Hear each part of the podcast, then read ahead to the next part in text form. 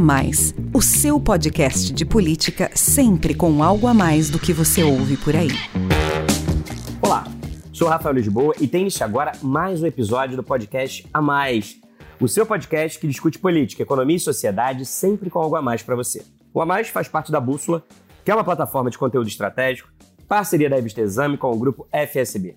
Hoje o A Mais traz aqui para você um debate promovido pela Bússola sobre os desafios para empreender no país a vontade de ter um negócio próprio ganhou força com a pandemia e se tornou o segundo maior sonho dos brasileiros, ficando atrás apenas do desejo de viajar.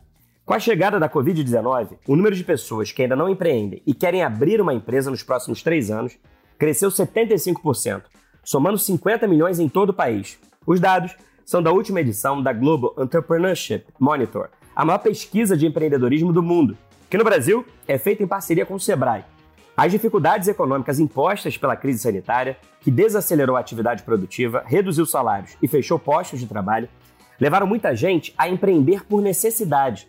O índice dos chamados empreendedores nascentes, que estão entrando agora no mercado, nunca esteve no patamar tão alto e já representa mais de 10% da população adulta. O resultado é um recorde na quantidade de novas empresas abertas no ano passado. Mais de 4 milhões, segundo o Ministério da Economia. O número é 20% superior ao de 2020 e quase 30% maior do que o de 2019. Depois de aberto o negócio, o desafio é fazê-lo dar certo, garantir fôlego para os primeiros anos, ganhar competitividade e conquistar espaço no mercado. Levantamento do IBGE mostra que quase 80% das empresas brasileiras fecham as portas em menos de uma década. Uma em cada cinco não resiste sequer a 12 meses de atividade. O alerta é importante porque, se 2021 assistiu a uma explosão de novos negócios, também foi registrado um crescimento do número de empresas fechadas, 1 milhão e 400 mil, 34% a mais do que em 2020. Como ampliar então a taxa de sobrevivência empresarial? É fundamental compreender que empreendedorismo não se trata apenas de vocação. Envolve também e principalmente método, planejamento e gestão. Daí a importância de educação empreendedora, especialmente para os pequenos empresários. Os microempreendedores individuais, os MEIs, são responsáveis por três em cada cinco negócios ativos no Brasil.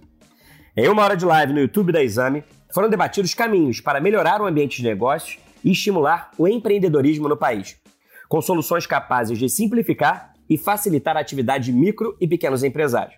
Me acompanhando no bate-papo, Adriano Meirinho, CMO e cofundador da Cellcoin, Igor Castanho, Head de Growth do Olist, Guilherme Alvarenga, CTO da Trela, e Guilherme Soares, VP de Growth da Contabilizei. Vamos ouvir. Vou começar então o nosso bate-papo querendo ouvir cada um sobre os desafios para quem quer empreender no país e como as startups de vocês podem ajudar nessa jornada, principalmente os micro e pequenos empresários que são responsáveis, como eu disse aí na abertura, pela maioria dos negócios existentes no Brasil e enfrentam as maiores dificuldades para não fechar as portas logo depois de iniciar suas atividades. Agora iniciar nossa conversa com o Guilherme Soares, da Contabilizei, que é hoje o maior escritório de contabilidade do país, com mais de 30 mil clientes, espalhados por 50 cidades brasileiras, e é líder em abertura e gestão de empresas.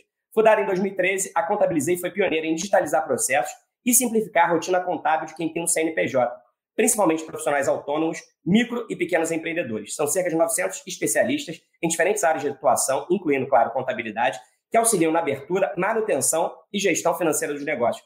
Guilherme, a gente sabe que o excesso de burocracia é um dos maiores obstáculos para empreender aqui no Brasil. Conta para a gente, então, como é que a Contabilizei tem ajudado seus clientes a superar esses complexos desafios de operação contábil e acabou se tornando uma importante parceira do empreendedor brasileiro na questão tributária.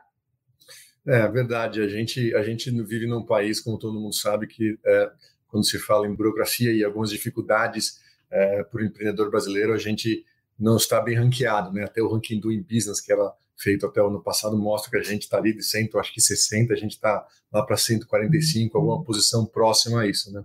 E aí eu coloco também é, no, no, bloco de empreendedores também os autônomos e profissionais liberais, né, que são é, dois tipos de, de, profissionais. Às vezes não é aquele empreendedor que tem lá um, um negócio com 30 funcionários, mas é, é, é, é ele é um empreendedor porque ele todo dia tem que tem que é, ganhar seu cliente, ter uma boa imagem, né? tem receita variável de acordo com a qualidade do seu trabalho. Então, é, quando a gente fala em empreendedorismo, eu também estendo a, a, a quem está em e-commerce, a médicos, arquitetos, advogados, a, a, personal trainers, psicólogos e outros tipos de, de profissionais que também estão todo dia correndo atrás é, é, de, ter o, de ter o seu cliente, de ter sua receita. Né? E aí a gente começa ajudando é, o empreendedor já no início, né? Então, já na abertura do CNPJ, que muitas das vezes valem a pena ou não, né? A gente também ajuda a fazer é, algumas contas dizendo, olha, é, para você ter uma otimização tributária, para você ter um, um até como é, é, todas as obrigações que você vai, vai, vai ter que arcar, a partir de certo faturamento, a partir do, uh, da atividade que ele exerce, é, você é melhor você ter no CNPJ desse jeito ou operar na pessoa física por um tempo, né? Normalmente é melhor ter o CNPJ, mas a complexidade brasileira já começa aí, né? Então, diversos faturamentos e diversas atividades têm regras diferentes uh, que precisam ser uh, uh, entendidas. Então, a gente presta essa primeira, essa primeira consultoria.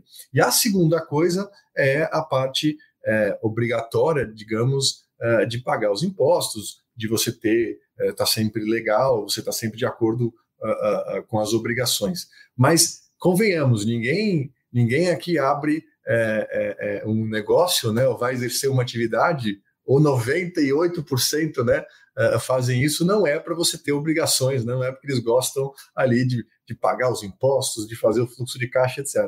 Então, o que a, o, como a Contabilizei, a missão da Contabilizei hoje é a gente ajudar esse pequeno empreendedor é, em tudo em que é um pouco mais de back-office, vamos chamar assim, algumas coisas burocráticas. Então, de novo, começa ali pela abertura e gestão do CNPJ propriamente dita, mas a gente oferece serviços também como fluxo de caixa, né? A gente tem uma conta uh, digital, pessoa jurídica, linkada à contabilidade também para ele poder fazer seus recebíveis. Se é uma empresa que tem muitos clientes, né, e tem cobranças recorrentes ou até a gente ajuda nessa cobrança. A gente tem até, por exemplo, ajudando os empreendedores em plano de saúde para ele e para sua família. Né? Plano de saúde uh, na pessoa física ainda é, tem um processo complicado no Brasil e a gente também presta esse tipo de consultoria. Então, de maneira geral, a gente uh, tenta ajudar o empreendedor quase que em tudo aquilo ele acha mais chato né, de ter que abrir um negócio, uh, ele quer, vamos falar aqui do médico, o médico quer atender o paciente, né, o arquiteto quer fazer o seu projeto e a gente facilita uh, tudo isso, uh, toda a parte mais burocrática, uh, da qual ele provavelmente quer perder ou investir o menor tempo possível. Né? Então, essa, essa é a nossa missão. E aí, tem duas coisas legais aqui. A primeira foi que a gente começou na contabilidade, a gente automatizou muitos processos manuais. Então, a contabilidade, lá para 2013, ela era bastante manual, né? O, o, contador, na época, cobrava até era difícil encontrar um contador que cobrasse menos que um salário mínimo. É, hoje em dia, né, com toda a automatização uh, que a gente conseguiu fazer, a gente repassa né, esse ganho uh, de escala para o cliente. O plano mais barato da Contabilizei é, é de R$ reais por mês, até o plano que você pode ter uh, tudo isso que eu comentei com, por 589. E a outra coisa, já entrando um pouco na questão dos planos, é que a gente atende né, o, o cliente da maneira que ele quiser. Então, até aquele empreendedor que não tem tanta familiaridade ou tanta segurança uh, para falar com a gente uh, através da plataforma, a gente tem opções para ele, para por WhatsApp, por telefone até 10 da noite, tem a opção para ter um assessor uh, que ele sabe o nome, telefone e fala só com uma pessoa, e até agora a gente tem três pontos físicos em shoppings espalhados pelo Brasil e vamos ter mais pontos. Então, a gente também fez né, o movimento de, de começar né, com, com, com um público uh, com maior uh, facilidade com tecnologia, mas entendendo que boa parte dos empreendedores ou crescem e precisam de mais ajuda para, por exemplo, fluxo de caixa, ou uh, preferem esse, esse contato mais pessoal, a gente também uh, provém. Mas tudo isso a uma fração do preço uh, do que era em 2013, por conta de toda a automatização que o que a gente iniciou, mas que hoje acho que o mercado todo de contabilidade está é, buscando e está ganhando escala. Então, do, de tudo, tudo que é mais back-office aqui, a gente facilitou para o empreendedor. Vocês estão cuidando de todas as tarefas chatas aí, burocráticas, e deixando então o empreendedor cuidar da atividade fim, que é provavelmente é o que ele está mais interessado e é aquilo com que ele tem mais familiaridade, né? Vou começar agora então com outro Guilherme, o Alvarengo, Gui, que era a Trela, plataforma de comércio social que conecta grupos de pessoas a fornecedores. A startup foi fundada em 2020 e tem como missão criar um jeito mais eficiente e justo de adquirir produtos no dia a dia, com foco na desintermediação da cadeia de suprimentos e otimização da logística, melhorando então a experiência do usuário. A ideia, né, Gui, é tirar qualquer intermediário entre quem quer vender e quem quer comprar coisa boa, reduzindo assim os custos para ambos. Gui, Sim. ao aproximar então essas duas pontas, vocês ajudam os empreendedores a lidar com uma série de questões desafiadoras a qualquer negócio, como a comunicação e o acesso ao público-alvo, a operação das vendas em si, nesse caso, tudo feito online, e a distribuição das mercadorias. Conta então para a gente como é que tem sido essa experiência, de que maneira a Trela tem facilitado as atividades micro e pequenos empresários aqui no país. Perfeito. É, bom, nós observamos que a cadeia é, de suprimentos não estava completamente otimizada, né? Se nós avaliarmos é, uma grande rede varejista, uma grande rede de supermercados, você vê que a margem não é muito homogênea. Você vai ter um grande produtor, uma grande fábrica é, consegue negociar bem com essas redes, a margem geralmente é justa, e você tem aquele pequeno produtor de vegetais orgânicos ou de queijo fresco, é, carnes, é, pescado. Esse cara não tem como fazer uma venda direta e ele, é, e ele é a margem deles nesses grandes redes varejistas era enorme. Então nós percebemos que havia uma forma de você permitir que esse produto chegasse mais fresco, é, com planejamento e uma entrega direta ao consumidor final. Para isso a gente precisa criar densidade, né? Não dá para você entregar que um pequeno produtor de queijo frescal não pode entregar na toda São Paulo uma pessoa, uma pessoa pedindo na, na, na região norte a outra região sul. Ele não tem como fazer isso. Então a Trela permite é, a compra coletiva, que acontece inicialmente em grupos de WhatsApp, e isso permite uma densidade de pedidos no local que o pequeno produtor consegue fazer uma entrega e viabilizar uma venda direta.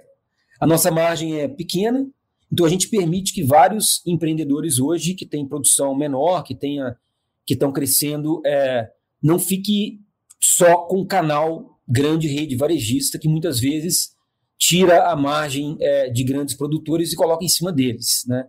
Então a gente acaba sendo mais justo com isso. Bacana, porque na verdade facilita, como, como a gente disse aqui, as duas pontas, né? Assim, então, na verdade, eu que quero comprar e não teria condições, porque talvez o frete ficasse muito caro, porque aquele produtor acabaria não distribuindo na região onde eu moro, como existe uma compra coletiva, facilita as duas pontas e fica justo e fica bom para todo mundo, né? Exatamente, exatamente. É, nós somos o contrário da, da Express Delivery, né, que, é, que é a entrega rápida, né? Porque a entrega rápida você tem que ter um estoque, você tem que ter, geralmente, gente grande é, é, por trás e, e, sustentando muitas vezes uma perda. É, então, a, a Trela consegue realmente fazer com que essa, essa compra e essa, e essa, essa compra conjunta possibilite que isso seja feito um, com preço melhor, com uma qualidade muitas vezes melhor, porque é planejado mais fresco, e, e, e isso permite com que uma série de, de empreendedores e produtores menores consigam ganhar mais. Né? E se expandir para áreas até então inalcançadas, né? Exatamente. Bom, eu quero continuar então falando sobre varejo online agora com o Igor, do Olis, que é um ecossistema líder em soluções de e-commerce para empresas de todos os tamanhos, mas que auxiliam principalmente, né, Igor, micro, pequenas e médias com foco no omnichannel, que são as vendas multicanal. As limitações impostas pela pandemia forçaram uma digitalização da economia e os negócios tiveram que se adaptar para sobreviver à crise. E é aí que o Olist entra. Suas ferramentas tecnológicas integradas ajudam os empreendedores a migrar de forma consistente e estratégica suas operações para o ambiente virtual. Já são mais de 45 mil negócios que se utilizam dos recursos da startup nas suas operações de venda pela internet.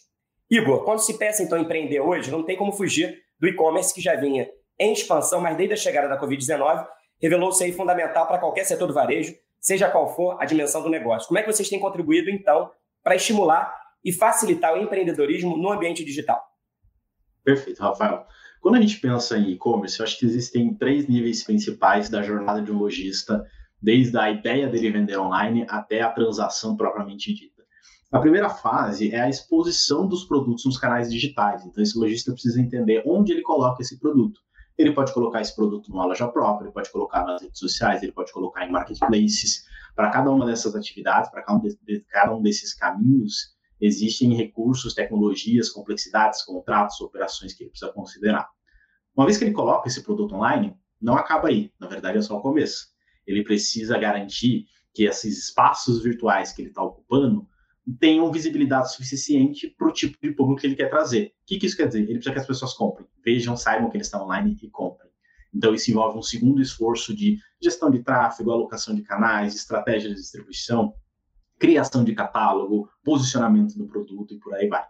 Uma vez que ele coloca o produto, conquista o cliente, ele precisa entregar e fazer o pós-venda. Aí ele aciona uma outra rede de complexidade, que é a logística, o envio desse produto, embalar, fazer a entrega rápida e, eventualmente, fazer o pós-venda. Às vezes tem uma devolução, às vezes tem uma troca, é, às vezes tem alguma outra situação que ele precisa gerenciar e administrar também. E articulando essas três frentes, ele ainda precisa tocar o negócio. Ele precisa fazer toda a parte do back-office, como o Guilherme bem falou, ele precisa garantir que ele tem um fluxo financeiro para manter essa operação em pé e que isso rode também. É, então, isso traz um conjunto de várias complexidades que, para um lojista, por exemplo, que foi fortemente impactado pela pandemia, no momento de lockdown, a loja dele fechou, ele não poderia abrir, e ele só tinha operação online, aprender isso tudo muito rapidamente é uma tarefa hercúlea, quase impossível. E é aí que o Olist entra. Então, o Olist, antes da pandemia, né, já tinha uma proposta muito forte de abstrair boa parte dessa complexidade, durante muito tempo fortemente focado ali nos marketplaces. Né? Então, usa a nossa plataforma e deixa que eu resolvo para você a visibilidade, eu coloco você em grandes sites que já tem tráfego, que já tem público. Então, você não precisa se preocupar com ferramenta, com tecnologia complicada, nem nada. Você centraliza tudo numa tela só você põe em grandes canais. E eu também te empodero a você fazer toda a operação de pós-venda e ser competitivo. Então, eu te ajudo a trazer um preço legal para você anunciar, eu te ajudo a ter uma logística competitiva para você ter um frete barato, às vezes até gratuito, ou um frete de envio rápido, ou as duas coisas, porque isso é mais convincente para o seu cliente final. E eu te ajudo com a gestão financeira de tudo isso também, em termos de conciliação, agregar pagamentos, ter recebimentos, tem sites para onde você pode investir mais seu dinheiro em outros produtos e coisas do tipo. Então, o Oli sempre teve essa proposta, e eu acredito que nesse contexto de pandemia, onde esses lojistas tinham que aprender isso muito rapidamente, foi uma solução mais pronta, foi uma solução ali quase plug and play. Ah, eu vou pegar meu produto aqui, eu vou pegar essa operação da minha loja, eu vou transferir ela para o digital, porque eu consigo acelerar isso rápido, a curva de aprendizagem talvez seja mais simples, né? Uh, então, o List, uh, o List Store, que é o nosso produto principal, se conecta com essa proposta, mas eu também entrego para esse lojista um conjunto de outras soluções, dependendo do caminho que ele quer seguir. Ele precisa melhorar a operação dele, a gente também tem a construção do ERP, uh, a gente ajuda esse lojista com a, logística, dependendo da situação que ele tiver. Se ele quiser ir mais para o caminho da loja própria, ele também ajuda. E o que a gente viu, especialmente nesses dois anos de ciclo pandêmico mais evidente, onde os lockdowns estavam mais presentes, né, boa parte das lojas fechava e abria, fechava, abria, fechava e abria, foi que os lojistas passaram a gostar desse modelo. Eles passaram a ver que não era um bicho de sete cabeças, não era uma coisa tão complicada quanto isso inicialmente poderia parecer. Eles perceberam que dava para ter uma operação rentável, muitas vezes uma operação mais enxuta, uh, que a tecnologia em si não era uma coisa tão impossível de operar. E aí o Olist acho que acoplou muito bem com essa proposta de valor e conseguiu ajudar esses empreendedores que talvez em outra situação tivessem que fechar, tivessem que demitir gente, tivessem que, é, enfim, se alavancar por meio de empréstimos ou outras coisas do tipo. Uh, então a gente percebeu esse interesse do mercado uh, e sentiu isso na pele. Isso eu estou falando apenas do lado da oferta. Né? Quando a gente abre o lado da demanda, é uma outra história, porque aí você tem um conjunto de pessoas que também estavam inaptas a irem comprar no comércio físico, recorreram online e isso gerou valor adicional para esse segmento de e-commerce nesse período pandêmico. E aí o List, né, atuando nesses canais, tendo a possibilidade de expor os lojistas nesses canais, facilitou também para se conectar com esse público que estava consumindo mais. E aí esses lojistas não só conseguiram se digitalizar, mas também conseguiram surfar essa onda de crescimento do e-commerce que foi fortíssima nos últimos dois anos. Maravilha, porque como você explicou aí, o Olist ele ajuda em todas as etapas, né? Com soluções que vão desde a exibição do produto, na decisão estratégica de tráfego ali, de como é que você vai dar mais visibilidade a, a determinado produto e serviço, até o pós-venda com, com transporte e distribuição mais competitivo, né? E aí você falou aí, né, Igor, a pandemia ela forçou uma aceleração digital em todas as frentes, né? Aquele empreendedor que estava acostumado só com a loja física, mas de uma hora para outra teve que forçadamente migrar para o ambiente virtual, ou então ele quebrava, e também o consumidor que se viu aí impedido pelas restrições impostas pela Covid, pelo coronavírus, de circular e de adquirir produtos, bens, serviços de maneira presencial e teve também que se acostumar, né? Por exemplo, eu vi na minha casa, meus pais, eles tinham muita dificuldade de fazer qualquer tipo de operação online, seja bancária, seja comprar coisas no supermercado, principalmente alimentos. E aí depois virou uma realidade para eles e, e, como você disse, os lojistas e os consumidores entenderam que a tecnologia ela veio para ajudar e não é um bicho de sete cabeças, né? Eu quero conversar então agora com o Adriano, já que a gente está falando um pouco agora aqui também de operações bancárias, na hora que eu falei dos meus pais. E o Adriano ele é da Cellcoin, que é uma startup que fornece infraestrutura de serviços financeiros por meio de APIs. O que são as APIs? Essa interface que viabiliza a comunicação entre sistemas e plataformas. E a Cellcoin ela fornece infraestrutura para mais de 200 bancos e fintechs. Desde o seu lançamento em 2016, a Cellcoin tem sido reconhecida com prêmios e títulos pela sua inovação e é considerada hoje a maior plataforma de Open Finance do país. Mais uma empresa aqui nesse nosso debate que oferece soluções tecnológicas para que os negócios se desenvolvam e se expandam sem burocracia. Nesse caso, dando mais agilidade, né, Adriano, e segurança às operações financeiras. Explique então para a gente como é que o ecossistema da Celcoin contribui para simplificar a rotina financeira e bancária empresarial, principalmente dos pequenos e médios empresários e empreendedores. Hoje, hoje a gente tem 200 clientes, né? A gente tem essa infraestrutura de financeira, é, de tecnologia financeira e bancária. Então a gente atende tanto banco, fintech ou, ou, ou indústria e até empresa de telecom hoje em dia. Então há um movimento de fintechização, né? De, de tudo que qualquer coisa pode ser uma fintech, qualquer negócio pode ter uma fintech, até o próprio condomínio pode ter uma conta digital ali. É, isso também foi acelerado muito pela pandemia. Então, a gente viu que durante a pandemia é, houve uma migração realmente para o mundo digital, assim como houve na, no, no, no e-commerce, como o Igor falou. E, e, e, a gente chegou no ponto que empresas de varejo ou, ou a própria indústria tinham dificuldade de, de, de, fazer arrecadação de contas. Os bancos fecharam, lotéricas fecharam, e, e boletos, onde que as pessoas pagavam boletos. É, e, e, o nosso dia a dia aqui é sempre pensar é, como que a gente vai levar é, serviços financeiros fora daquele do mainstream assim de grande banco, né? Porque é, no final das contas, com, com, com, tanta fintech que tem hoje no mercado, é, é difícil hoje você pagar uma, uma, uma, uma, uma anuidade de cartão de crédito, pagar uma tarifa de, de, de conta bancária, né? É, e, e, a, a, população hoje está mais digital, embora ainda a gente tenha uh, escassez de, de, de, internet, banda larga em, em, algumas regiões do Brasil, uh, muitos aplicativos funcionam com a banda ali, com um pré-pago da, da, da, operadora e, e, a população final consegue ter acesso a uma, uma conta digital hoje. É, e agora o grande advento, é, depois do Pix, que foi uma grande evolução assim é, na, na, questão, ninguém paga TED mais, é tudo Pix, é muito mais rápido, é muito mais ágil. O Bacen entrou com, com, com, um projeto grande, que é um, acho que é o grande novo boom agora do mercado, que é o Open Bank, que vai facilitar ainda mais, os dados são do, dos, dos, clientes, são os detentores das próprias informações, compartilhar isso para crédito, compartilhar os dados para outras inovações. Então, é esse, é esse meio que a gente está inserido. É, como que a gente vai facilitar essa interconexão entre população final, entre banco, entre indústria, entre varejo, com, com, com o cliente final. E a gente também tem uma rede é, de agentes, é, uma rede própria, são 40 mil pontos no Brasil, que são pequenos empreendedores mesmo, donos de mercearia, donos de banca de jornal, mercadinho, loja de acessórios de celulares, que eles trabalham como se fosse um correspondente bancário. Então, eles fazem arrecadação de contas, recarga de celular em, em seus pontos de venda. E, e, também houve esse grande boom nessa parte é, de, de, de, de, de, pagar contas, né? Então, no meio da pandemia, todo mundo fechado, é, banco, ninguém sabia o que ia acontecer. E como a maior parte dos estabelecimentos eram de, de, de necessidade, de alimentação, é, padaria, mercado, a população final começou a migrar muito para pagar as contas nesses nossos agentes. Então, a gente é, viveu esse boom de, de pandemia, de, de mudanças, é, com mais produtos digitais, e agora a gente começou a fazer também aquisição de outras empresas. Assim, no, final do meio, no final do ano, a gente comprou uma empresa de pagamento recorrente, a GalaxyPay.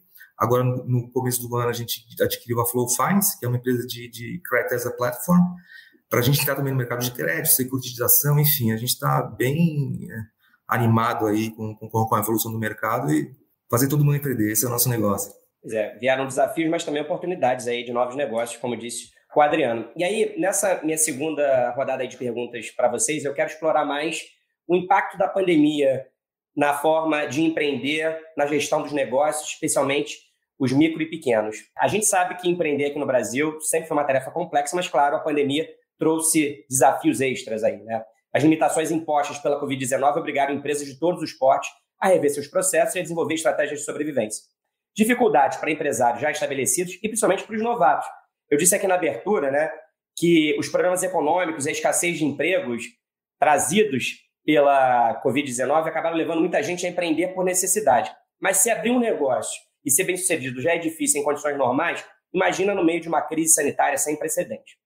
Agora, ao mesmo tempo que vieram os desafios, vieram também lições e aprendizados. Né? Todo período desafiador traz também mudanças importantes e que às vezes vêm para ficar. Vocês todos aí citaram algumas mudanças, né? Falaram da digitalização, o Adriano falou agora aí dessa questão de ter cada vez mais o consumidor e o cliente no meio do processo. O Gui Alvarenga já tinha falado dessa, dessa tendência de, do compartilhamento, né? Você compartilha aí despesas para depois compartilhar benefícios, uma economia mais colaborativa, enfim. Existem uma série de lições que foram trazidas pela pandemia para quem quer empreender. E aí minha pergunta para vocês então agora é essa: o que ficará de legado desse momento para a gestão de negócios, em especial para os micro e pequenos empresários? Quais são os maiores aprendizados da pandemia para quem quer empreender? Gui Alvarenga. A pandemia foi realmente uma, uma tragédia aí para a humanidade, isso é importante ser dito desde o início, mas como você disse, traz é, aprendizados importantes. Né? Eu acho que todo empreendedor tem que considerar que empreender é você deixar, o, com a sua solução, deixar o mundo melhor de alguma forma. Né? Isso acontece, em algumas vezes, temporariamente, é, aliás, quase sempre temporariamente, né? O, o, período pode ser um período mais curto, período mais longo, mas as, empreender é você resolver durante um tempo um determinado problema de uma determinada forma, né? E se você resolve bem esse problema, o seu empreendimento vai, vai voar, vai, vai dar certo, né? E, a, e toda mudança na sociedade gera é, mudanças na forma como esses problemas são resolvidos. E isso a gente viu claramente na, na pandemia. Né? Nunca, nunca houve tantas mudanças em tão curto espaço de tempo. Então, eu acho que o lado, o lado é, de aprendizado para o empreendedor está muito relacionado a essa, essa, esse curto espaço de tempo onde nós vimos possibilidades de atender uma determinada necessidade é, de forma muito rápida. Né? É, citar como exemplo, por exemplo, as máscaras. Né? As máscaras, é, durante um, um, um, primeiro mês de pandemia, é, a própria entidade americana chegou a, a não aconselhar o uso de máscaras porque, porque imaginou que não iam ter máscaras para todos. Né? Mas rapidamente a sociedade se moveu e confecções e pequenos empreendedores que faziam roupas que muitas vezes estavam é, é, com alguma limitação de venda, rapidamente fizeram uma guinada e começaram a fabricar máscaras de todos os tipos de panos, todos os tipos de estoque que eles tinham, suprindo essa, essa necessidade é, de máscaras que o mercado tinha. Né? Então, é, empreender é você realmente resolver essas lacunas que existem na sociedade. Né? Então, assim como, por exemplo, a Trela percebeu que a margem das grandes, dos grandes varejistas, dos grandes supermercados não eram, é, é de certa forma, fair não era legal com os pequenos produtores, e a gente vai e tenta resolver isso, e isso gera uma oportunidade. Né? Então a pandemia gerou muita, muita mudança de, de estabilidade, é, de, de, qual a forma como, como cada é, solução atende determinadas áreas. Né? Então houve grandes mudanças no ensino, por exemplo. O ensino online nunca tinha sido tão, é, tão aceito e tão, tão testado, tão tão explorado como aconteceu agora na, na pandemia, né? Então nasceram startups para poder monitorar a pessoa que faz uma prova online, avaliando se tem alguém ajudando ali ao lado ou não numa, numa call. É, nasceram várias é, é, iniciativas tentando resolver problemas que eram novos, que não existiam até então. Né? Mas eu acho que esse aprendizado é, não devia se limitar só a situações de crises como a pandemia. Né? Eu acho que é, o olhar do, do, empreendedor tem que ser sempre nessa direção. É, se o mundo, o mundo não está todo otimizado, né? É, nós temos vários exemplos aqui onde a contabilidade, por exemplo, ela, é, ela tem sido uma, uma coisa muito a mesma durante anos. Aí vem a Contabilizei e, e resolve dar um, uma ajuda nesse sentido, né? é, as fintechs vêm transformando os bancos, a forma como a gente interage com as situações financeiras, e aí vai. Então, eu acredito que é, é, os empreendedores agora têm diante de si uma, uma um cenário mundial completamente é, alterado pela pandemia, onde é muito mais fácil identificar algumas lacunas que foram é, geradas com essa nova realidade mundial. Né? É, eu vejo toda, toda crise dessa forma. Por exemplo, o petróleo agora está alto por questão da, da guerra. É uma situação também semelhante, onde há uma movimentação da estabilidade das empresas. Né? Então, isso pode facilitar os carros elétricos, podem, podem gerar é, novas oportunidades de geração de energia, e aí vai.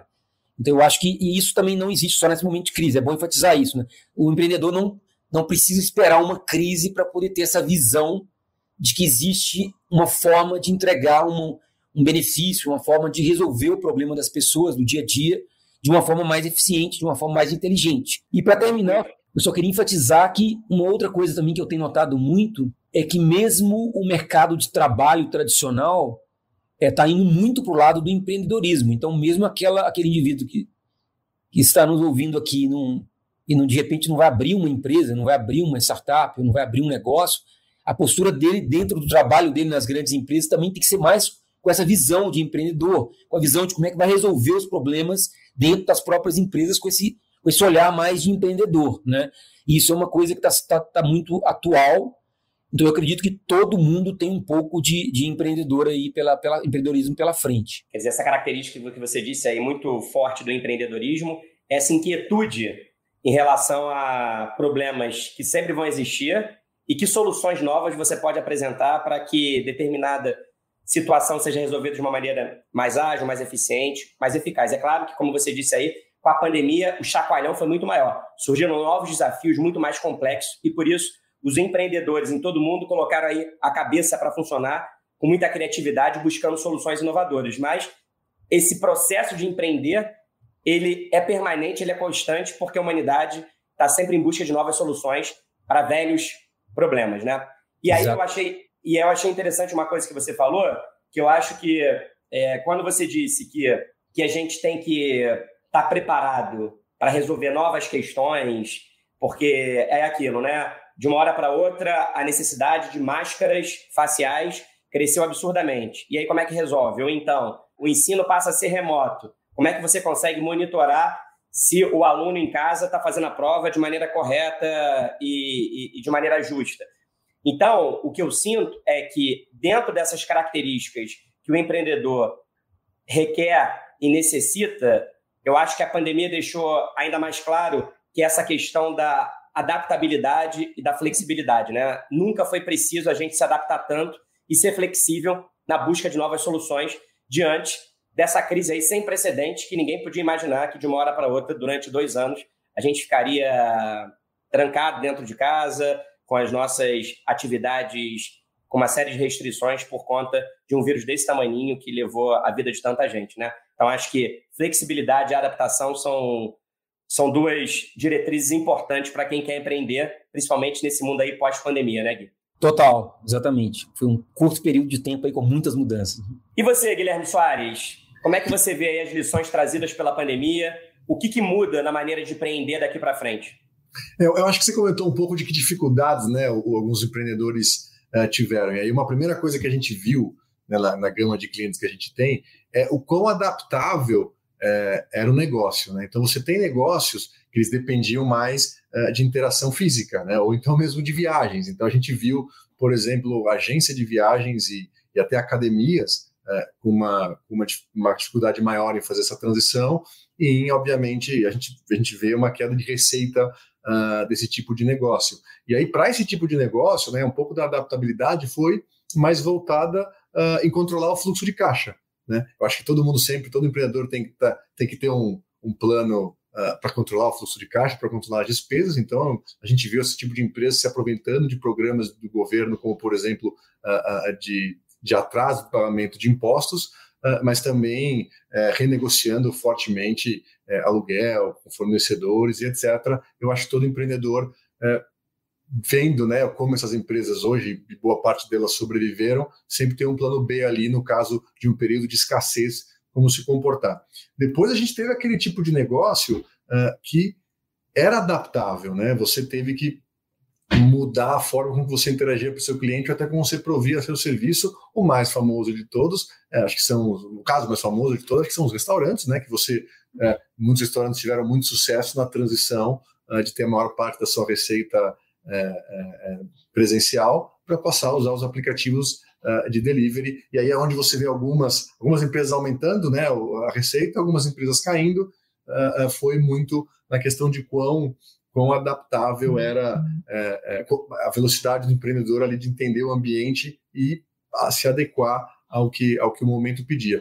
E, mas a gente teve sim, né, e aí pode até aprendizado para os novos empreendedores, e até como parte das interações mudaram, que são aqueles negócios que até tiveram um aumento de receita quando você quando você tá, né, você tem uma, uma, nesse caso foi uma digitalização acelerada, né? Aí eu depois eu vou deixar até o Igor comentar um pouquinho da Olist, né? A própria Contabilizei é quando o digital deixou de ser é, um medo, né? E todo mundo passou a fazer tudo digital. A contabilidade, é, nossa contabilidade, como eu comentei, tem várias formas de atendimento, mas a parte digital cresceu bastante. A gente teve até um, um aumento, por exemplo, de migração de empresas é, vindo para o modelo da Contabilizei. Eu, eu acho que é, é, é, algumas empresas que já a gente pode aprender com essas empresas que já estavam preparadas e que já de imediato, né, quando teve essa digitalização forçada, esse tipo de, é, de interação quase que obrigatório, como elas cresceram mais rápido.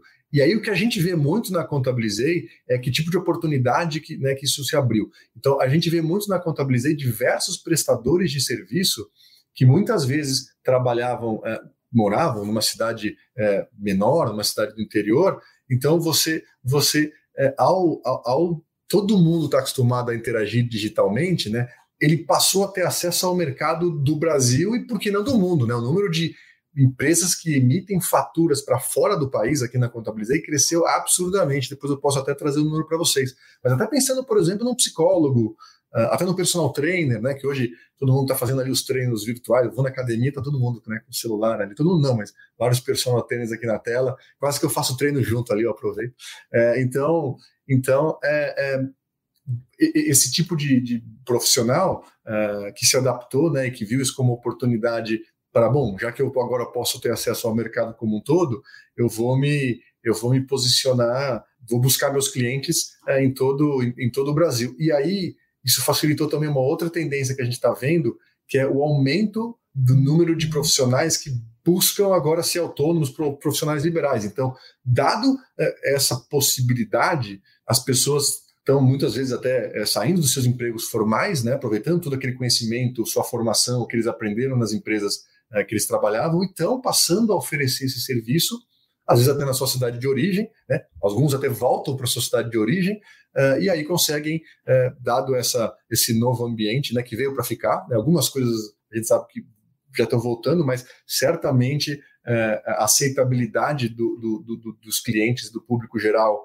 em, em, em ter o seu serviço prestado digitalmente, em comunicação digital, até, até aqui, né, a gente vê no jornal, nos jornais de, de notícias, né? Você antes toda entrevista tinha que ser presencial, agora você já vê que a maioria das entrevistas estão sendo feitas uh, remotas. Então essa nova aceitabilidade faz com que quem quer empreender tenha imediatamente uma possibilidade de, de acessar o mercado uh, de maneira muito mais fácil. Então acho que esse esse é um bom aprendizado. Eu acho que vale sempre, como eu comentei, ter seu plano B, né, para momentos de escassez que às vezes podem acontecer, né, que são alheios à vontade do empreendedor ou alguma a ação do empreendedor, como aconteceu na pandemia, mas também aproveitar agora essa, essas mudanças que vieram para ficar uh, ah, para ter acesso a, a, novos mercados e se aproveitar disso. É, né, Guilherme? Você falou aí dessa, desse, desse modelo de, de vida mais híbrido, né? Porque a gente aqui, toda semana a gente traz lideranças do mercado, de diferentes setores, de várias atividades econômicas,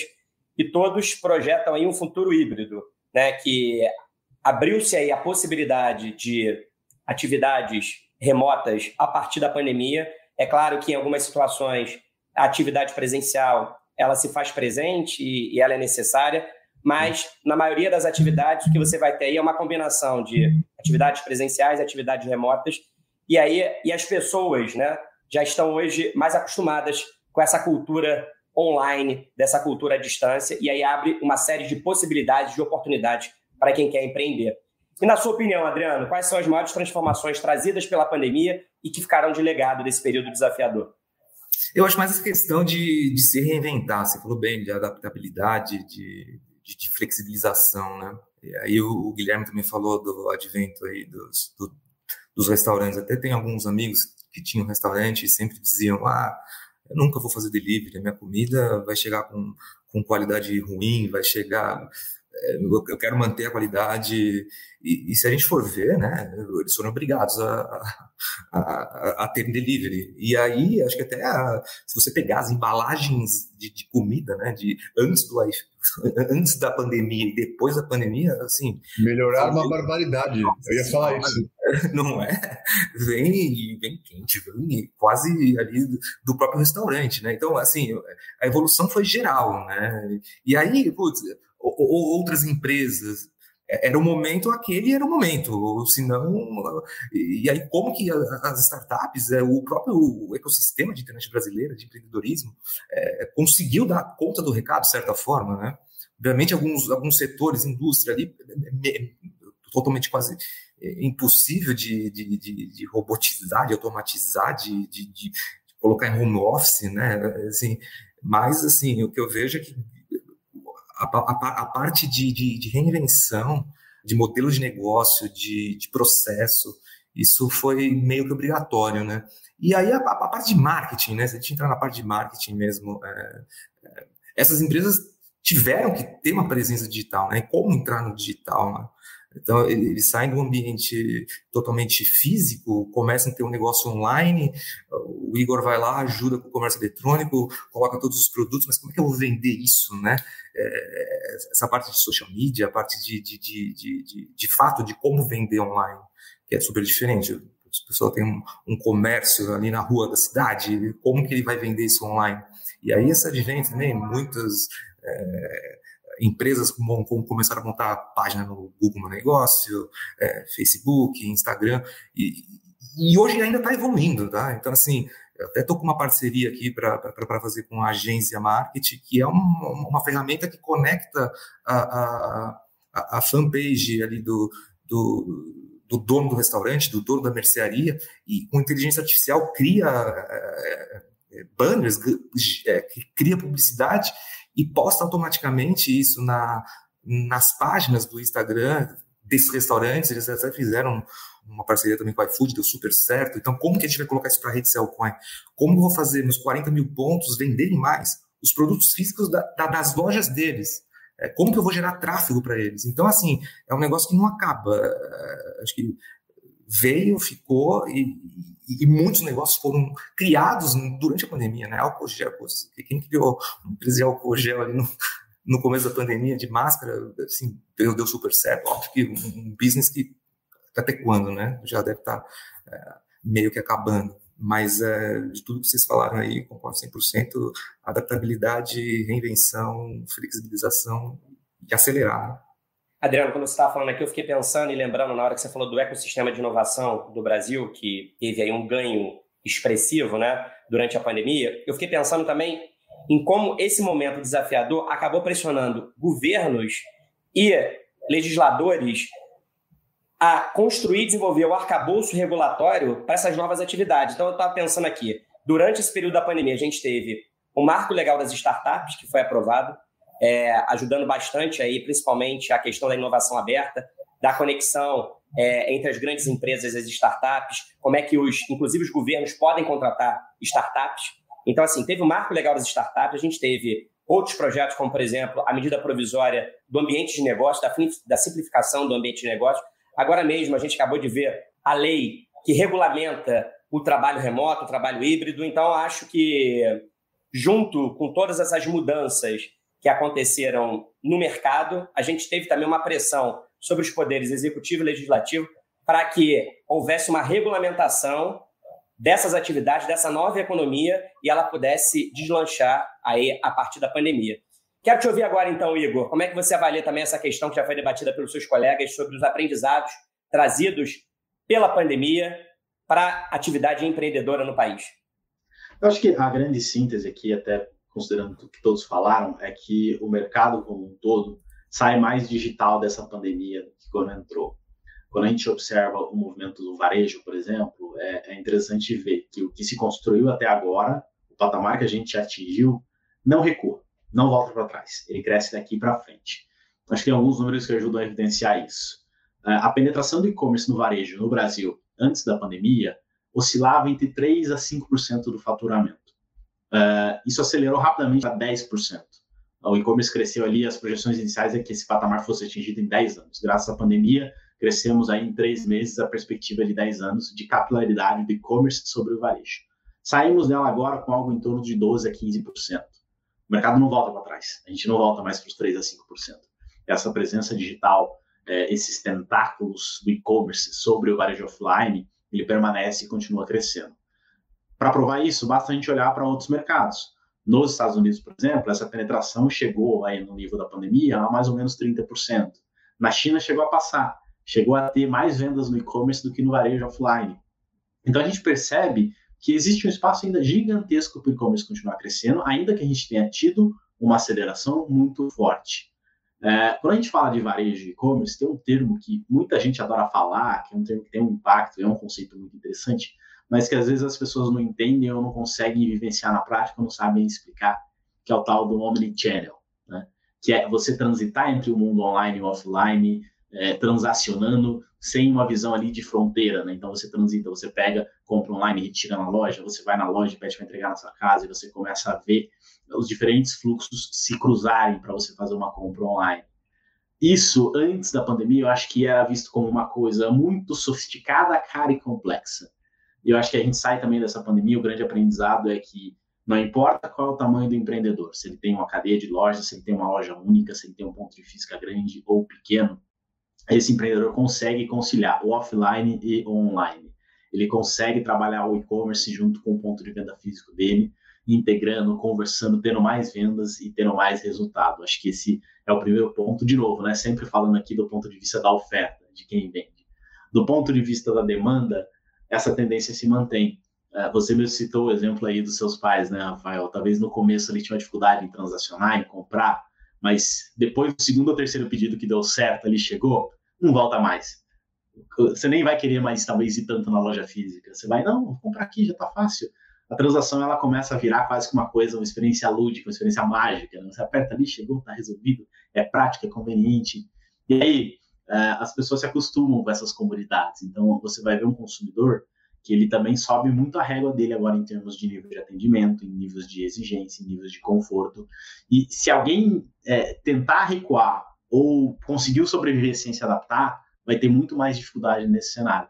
Uma loja que não tem nenhuma rede social para entrar em contato, que não tem um site bem estruturado, que às vezes não tem um canal de atendimento digital, fatalmente vai perder vendas para uma outra loja que se adaptou e faz isso ainda que de maneira imperfeita, ainda que talvez não tenha um perfil ali super bombado, super bem produzido, mas que vai conseguir conversar e conectar melhor com esse tipo de cliente. Então, acho que esse é outro grande aprendizado de, enfim, o consumidor está mais digital, as lojas estão mais digitais, mas estão trabalhando de maneira integrada entre os dois lados. É, eu acho que isso é, cria um cenário muito positivo para outras inovações chegarem, porque a gente está falando aqui de coisas ainda muito básicas, que é a questão da digitalização, a gestão e tudo mais. Mas, é, uma vez digitalizado, isso abre um outro mercado quando a gente pensa de novo em e-commerce. Né? A gente tem todas as discussões sobre live commerce, social commerce, né? então, é, outros meios onde você pode transacionar e vender, por exemplo, que são tendências derivadas dessa primeira tendência. Isso abre um mercado fantástico, abre uma série de outras possibilidades de inovação, de posicionamento das marcas e tudo mais. Eu acho que isso é um outro grande aprendizado também. Dá para continuar inovando muito nesse setor. Se alguém acha que e-commerce e varejo é um mercado saturado, está muito enganado. Tem muita coisa legal para ser construída aí ainda. Obrigado, Igor. E dentro desse processo todo que você falou, o que a gente percebe também é cada vez mais um destaque no protagonismo do consumidor, né? Do cliente, né? Que agora está mais do que nunca no centro desse processo e ele busca não só adquirir um produto, um serviço, mas ele está aí em busca de experiência e de propósito também. Você estava falando aí do como que as marcas se posicionam em relação a tudo. Eu quero fazer uma última pergunta para vocês, que são dicas, conselhos de vocês que, tem, que estão aí à frente de startups super importantes e que ajudam os empreendedores aqui no país? Eu trouxe um número na minha abertura que é bem impressionante, né? 50 milhões de brasileiros dizem ter vontade de abrir uma empresa nos próximos três anos. Pensando então as características do nosso ambiente de negócios, todos os seus desafios e as oportunidades também. Que dicas que vocês dariam para esses futuros empreendedores que representam um em cada quatro indivíduos que vivem hoje no país? Primeiro você, Guilherme Soares. Não, legal, obrigado, obrigado pela pergunta também. Eu acho que a, a primeira coisa é acho, começar certo, né? E aí, e aí sim tem a parte da formalização, né? Então, que se você começa errado e começa com uma bola de neve uh, uh, informal, depois isso acaba ficando caro e complicado de, de desfazer. Então, a gente vê muito empreendedor com esse, com esse problema. E quando você está informal, você tem até dificuldade para conseguir depois financiamento, para conseguir até acesso a outras coisas que, que, que, você vai precisar no futuro se quiser crescer. Então, começar de, de maneira correta, é, eu, acho que, eu acho que é super importante para depois você não se complicar uh, mais lá na frente. E aí, acho que, para responder a pergunta aqui, né, quais os principais desafios que o empreendedor tem para começar, eu acho que o empreendedor, normalmente, ele tem uh, uma, uma, uma capacidade, que eu já linkar com a minha segunda pergunta, ele tem uma capacidade de investimento no início, de certa maneira, limitada. Né? Ele, tem que, ele tem que investir bem, né, uh, acertar bem no começo, para já gerar um, um, um, fluxo de caixa para ele, digamos assim. Né?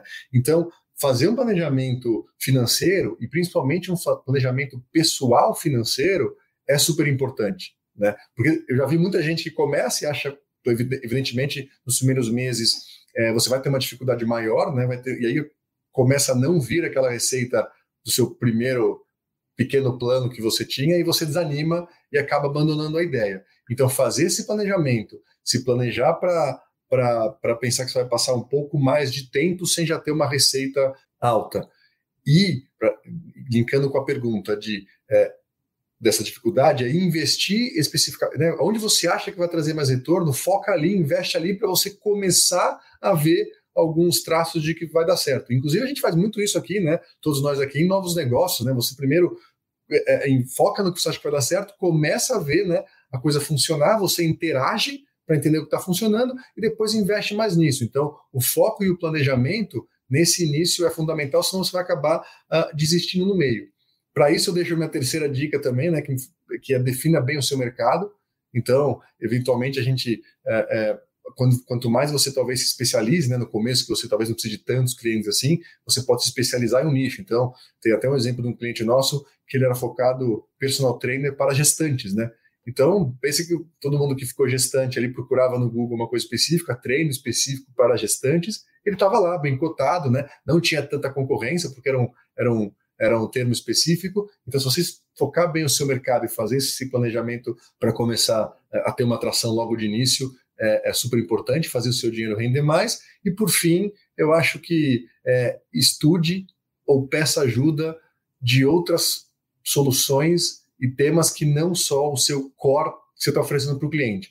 A gente fez recentemente uma palestra numa grande faculdade, a gente chamou três clientes nossos para contar para os alunos, né, alunos daquela faculdade que são clientes nossos, o que, que você teria dito para você três, quatro, cinco anos atrás, quando estava começando.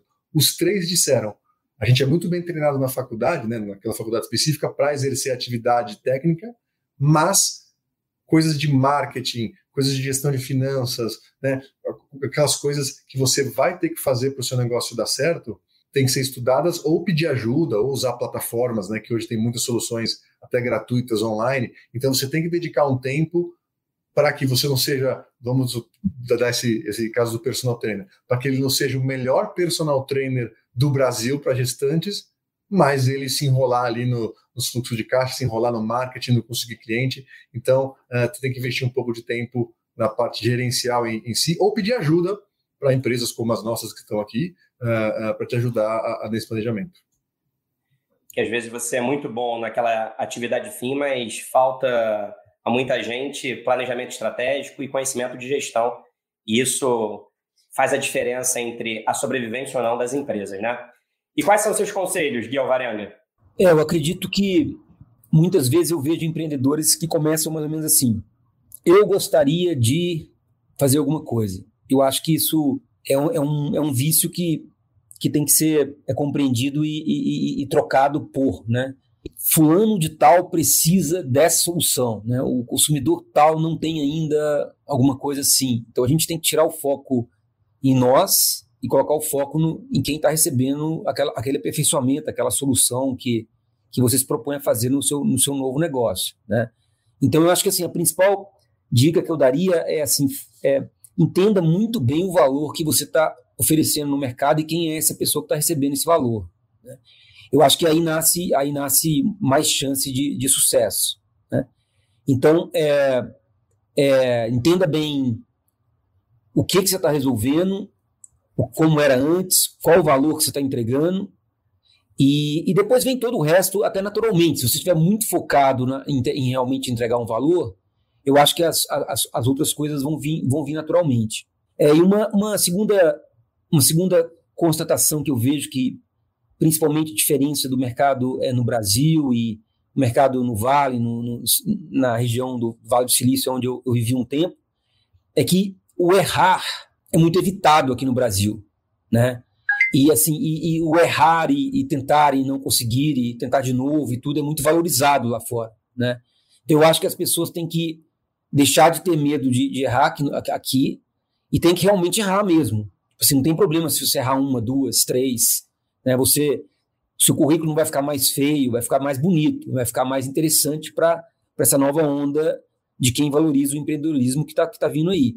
E, e, esse errar é um aprendizado imenso. Assim, a, a, os meus maiores aprendizados foi quando eu errei. Né?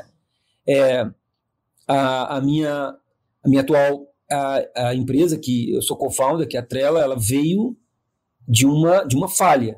Ela veio de uma, ela, ela foi inspirada numa falha que eu tive há poucos anos atrás, que eu tentei durante dois, três anos e não deu certo e acabou é, é, gerando duas outras empresas, na verdade, uma delas é a Trela. Então eu acho que a falha é muito positiva, né?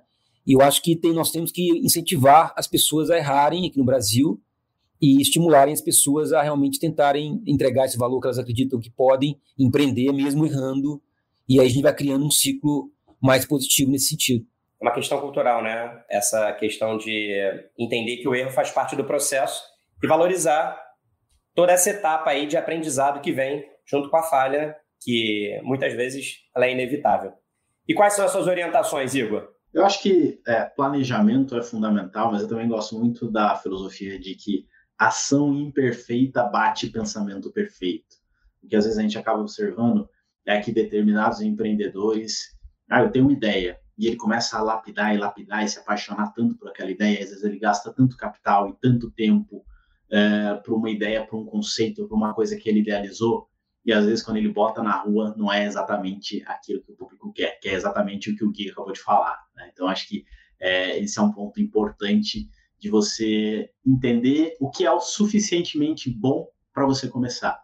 Começar sabendo que vai ser um pouco mais imperfeito, talvez não vai ser o ideal, não vai ser o que você gostaria, ou a sua referência, ou aquilo que você buscou inicialmente fazer, mas que já resolve um problema, que já gera demanda, que já traciona, que já começa a fazer o negócio rodar, porque aí você começa a agregar valor em cima disso.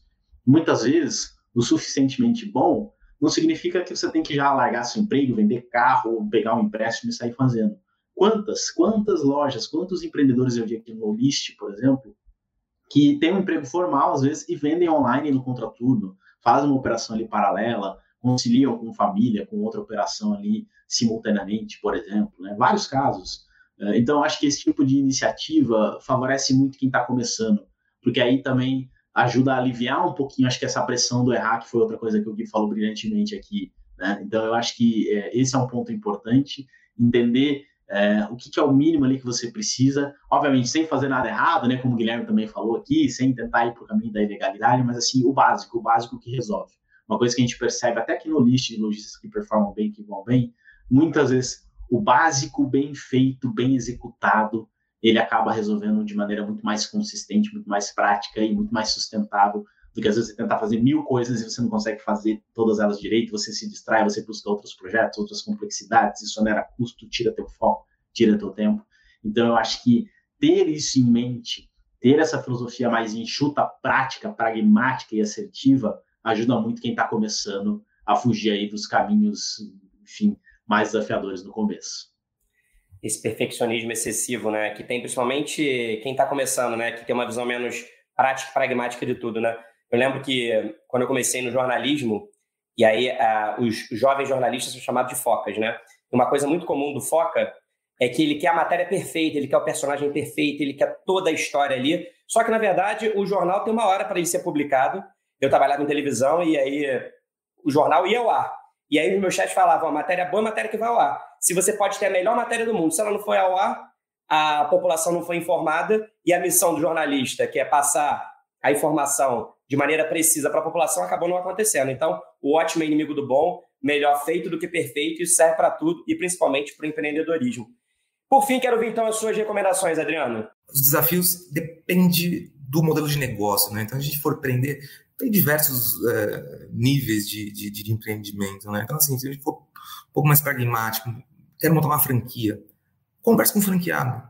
É, converse com quem está lá no dia a dia. Assim, muitas pessoas, putz, pega lá FGTS, putz, coloca numa franquia. Converse com os franqueados, analise o, se, se aquele tipo de negócio daqui a 10 anos vai existir, ou se daqui a 10 anos vai ter um substituto para aquilo, ou para aquela tecnologia.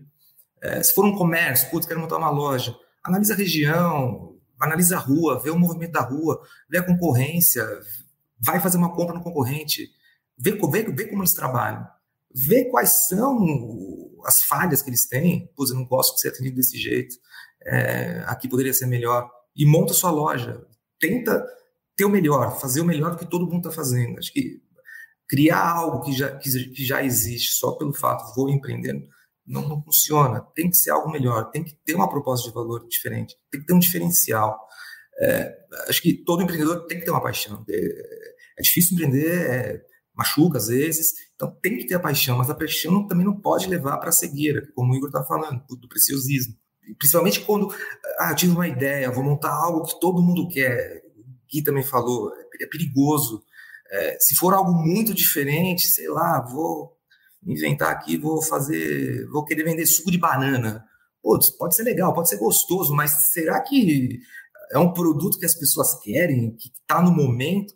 faz o suco, dá para as pessoas experimentarem, o tal do MVP que eu está falando, assim, será que tem demanda ou será que é sonho meu é, colocar o pé no chão? É, então, assim, as ideias muito malucas, ela, ela, é, é, mais difícil, assim, obviamente você consegue criar um produto novo num mercado novo, mas se a gente for ver ali numa matriz de, de, de, de risco, é, é, o pior risco, né? Então, assim, eu vou querer criar um produto novo para um mercado novo? É legal, Airbnb, putz, como que eu vou... É, liberar minha casa para alguém vir e, dormir aqui, e como que eu vou dormir na casa de alguém? É um mercado novo. Quer dizer, é difícil. Uber, putz, como que eu vou entrar no, no carro de alguém que não é táxi? Você não imaginava isso, né? Pô, eu confio no táxi, tenho certeza no táxi. Então, assim, é, tudo é possível, mas a, a, paixão também, às vezes, é, é, é, um pouco complicado, né? Então, assim, vai montar o suco de banana, não, putz, vai lá no suco de maracujá, orgânico, tendência, alimentação saudável, vamos tentar criar algo mais nessa linha, né? E também falou um pouco da diferença do Vale do Silício e o Brasil.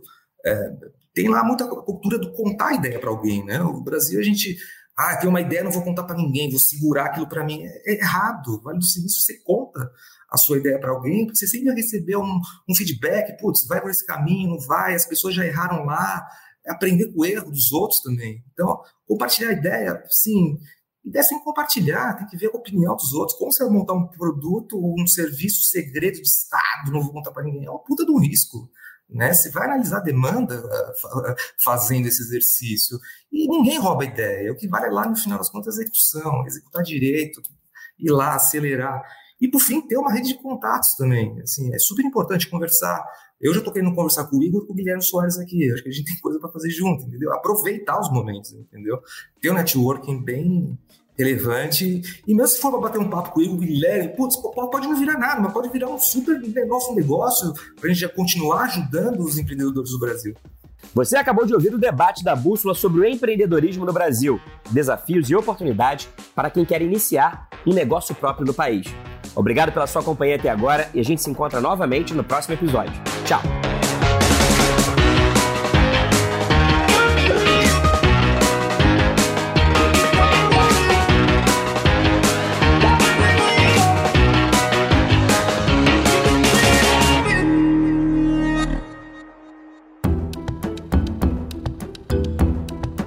Na edição Guilherme Baldi, este podcast faz parte da plataforma Bússola, um produto do grupo FSB.